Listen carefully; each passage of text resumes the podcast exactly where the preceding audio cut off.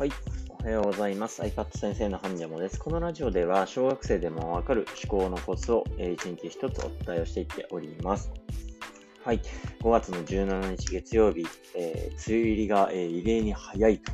いうような状況で、あの結構ね、全国的に雨が続いているかなと思います。まあ、緊急事態宣言なんかもね、えー、あって、なかなかね、え外でも出れないというような状況が続きますが、えー、今自分にできることとしてね、えー、インプットを増やしたりだとか、いろんなことを勉強していけたらなというふうに僕も思っているので、皆さんも何か一つですね、新しいこと挑戦しながら、えやっていけたらいいんじゃないかなというふうに思いますので、え一緒に頑張っていきましょう。はい。では今日はですね、え if 思考についてお話をしていきたいかなと思います。はい。if 思考ですね、えこれを使うとですね、もう本当にあの視野がぐっと広がると思いますし、え前提をね、こうそもそも疑うような思考法になるので、えーまあ、使うだけで、あの、本当に、あ、これってこういうこともあるのかなとかね、いろいろ考えられるようになると思うし、アイデア発想力が、あの、かなり高まりますので、ぜひ試してみてください。じゃあ、if 思考ですね。どういうことをやっていくのかっていうと、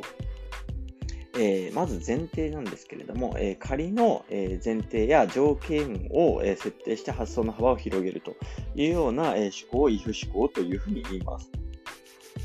で基本的に、えー、もしも〇〇だったらっていうふうに考えてもらえれば、あの、オール OK です。あの、本当に難しい言葉じゃなくて、えもし、あの、私だったらどう考えるな、考えるかなとか、えもし今が、え例えば中世ヨーロッパだったらね、えどう考えるかとかね、まあ、そういうふうにもしで考えることっていうのがすごく大事になってきます。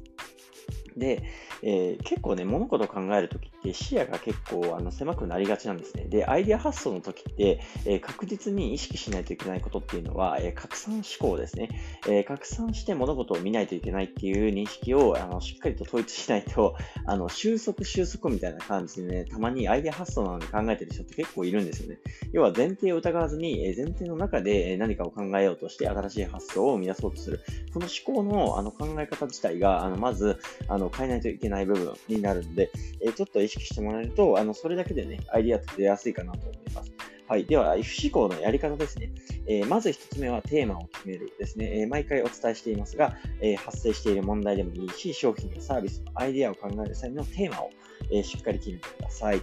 はい。で、二つ目ですね。えここが、え今日のポイントになります。え合計すみません。ポイント4つですね。えまず二つ目ですね。えー、if を考える。まあ、if 思考なので、もうここが本当は肝になります。で、テーマに対して自分なりに一通り考えたら、えー、if を用いてね、えー、別の状況を想定してみてください。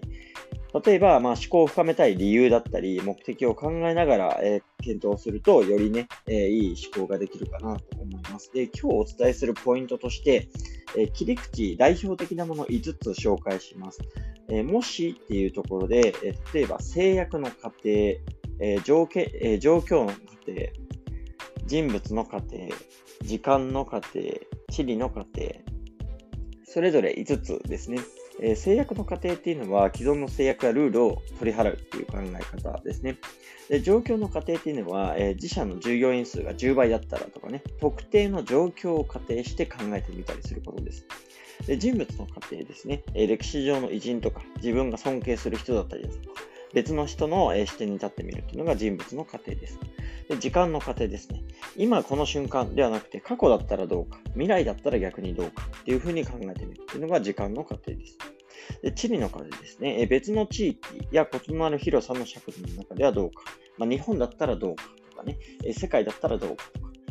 ねえ、そういうえ地理的な位置を変えてみることもえ一つですよと。いうことですね。で、代表的な切り口5つ紹介したので、これを使うだけでも、あのもし〇〇ならっていう思考は、え、かなり広げて考えることができるかなと思います。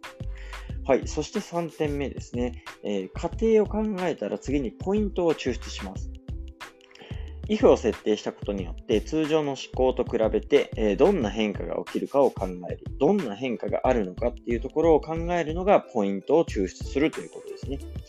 スティーブ・ジョブズであればどう考えるだろうかっていう if を設定したんだったら、え、自分より物事をシンプルに考えるはずだっていうふうに、え、思考の基準となる要素ですね、え、どういう基準で、どういう意見を言っているのかとかね、人をあ人をね、仮定した場合はそういうところを、え基準を、え抽出するっていうことですね。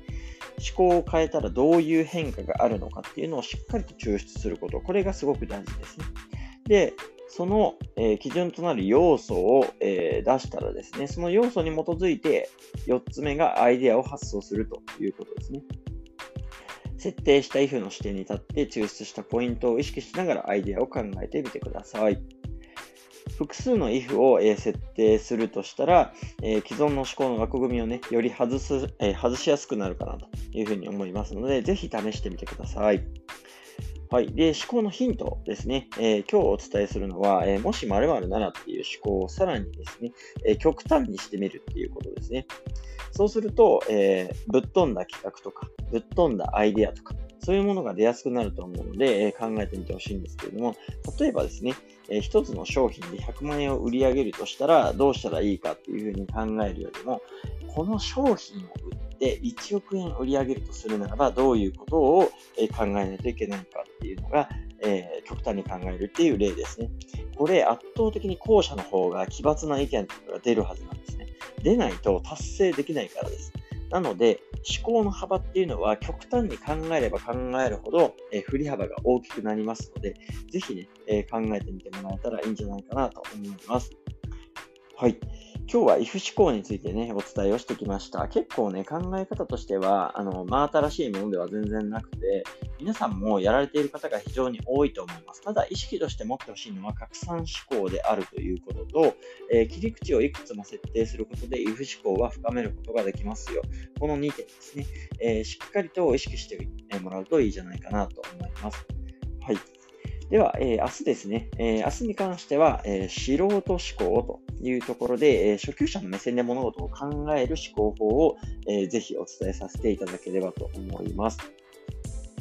はい。ではですね、え今日は雨が、えもう全国的に降っているかと思いますが、まあ、体調にね、気をつけていただきながら、え頑張っていただけたらなというふうにも思います。僕も今日もコツコツ頑張っていきたいと思います。それではまた明日。バイバイ。